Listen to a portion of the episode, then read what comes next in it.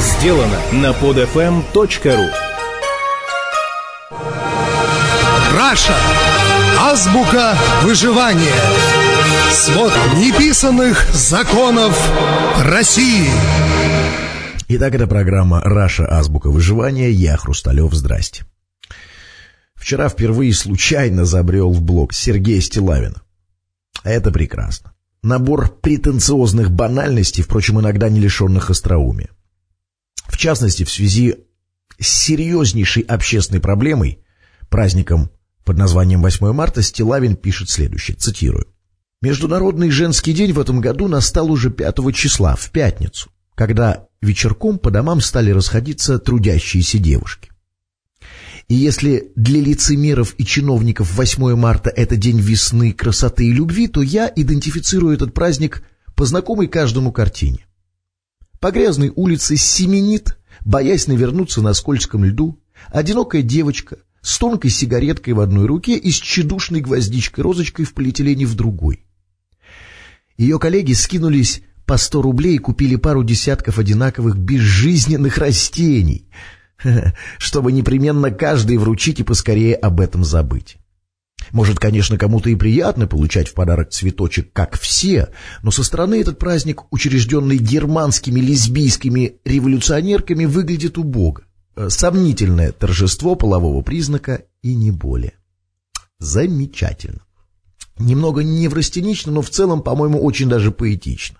Чего только стоит эта трогательная метафора «безжизненные растения». Сразу чувствуется глубокая укорененность публициста Стилавина в поэтической традиции поэтов Железного века.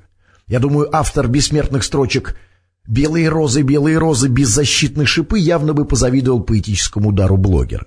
Завершает этот суровый обличительный приговор 8 марта господин Стилавин сентенцией типа «Девчонки, забейте на 8 марта, окружите себя хорошими мужиками, которые будут дарить цветы не по календарю, а лишь только по зову сердца» и так далее.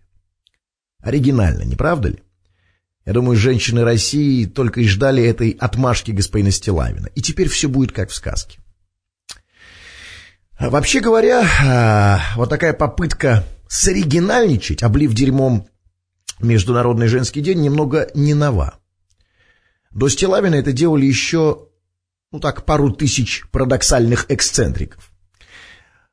Более оригинальными могут выглядеть только предложения закрыть программу «Дом-2», например. Даже такая ставшая традиционной шутка, как поздравление с 8 марта одного мужика другим, кажется меньшим слабоумием, чем эта стилавинская эскапада. И уж совсем тупым выглядит желание противопоставить 8 марта ежедневной голодности мужиков. То есть, типа, если отменить этот ненавистный Стилавину лесбийско-революционный праздник, то завтра же прозревшие российские дяденьки побегут в цветочные палатки за хризантемами и начнут осыпать комплиментами и лирическими стихами всех проходящих мимо тетенек. Короче, все понятно. История вполне типичная. У господина Стилавина, с одной стороны, есть хорошая работа на государственном радио, которую, естественно, не хочется терять.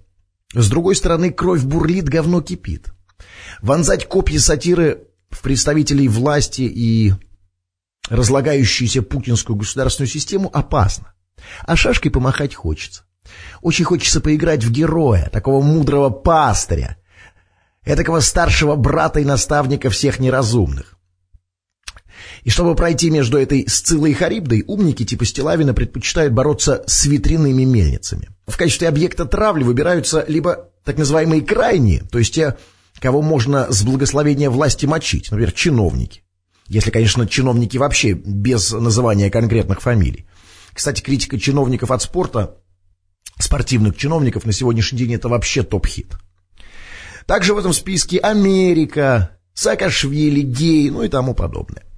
Либо это просто безответные твари или социальные язвы типа 8 марта. Это тоже можно. А насчет тщедушной гвоздички-розочки в руке, как э, верно заметил господин Стилавин, это наблюдение действительно точное, да, правда. Только этот живописный сюжет демонстрирует не убогость праздника 8 марта, а жлобство и скупердяйство российских кавалеров. И в том, что довольно милый праздник женщин и весны превратился в сомнительное торжество полового признака, как пишет Стилавин же, виноваты мы с вами, мужики. Господин Стилавин, соответственно, здесь ни при чем. Это была программа «Раша. Азбука выживания». Я Хрусталев. Пока. Скачать другие выпуски этой программы и оставить комментарии вы можете на podfm.ru.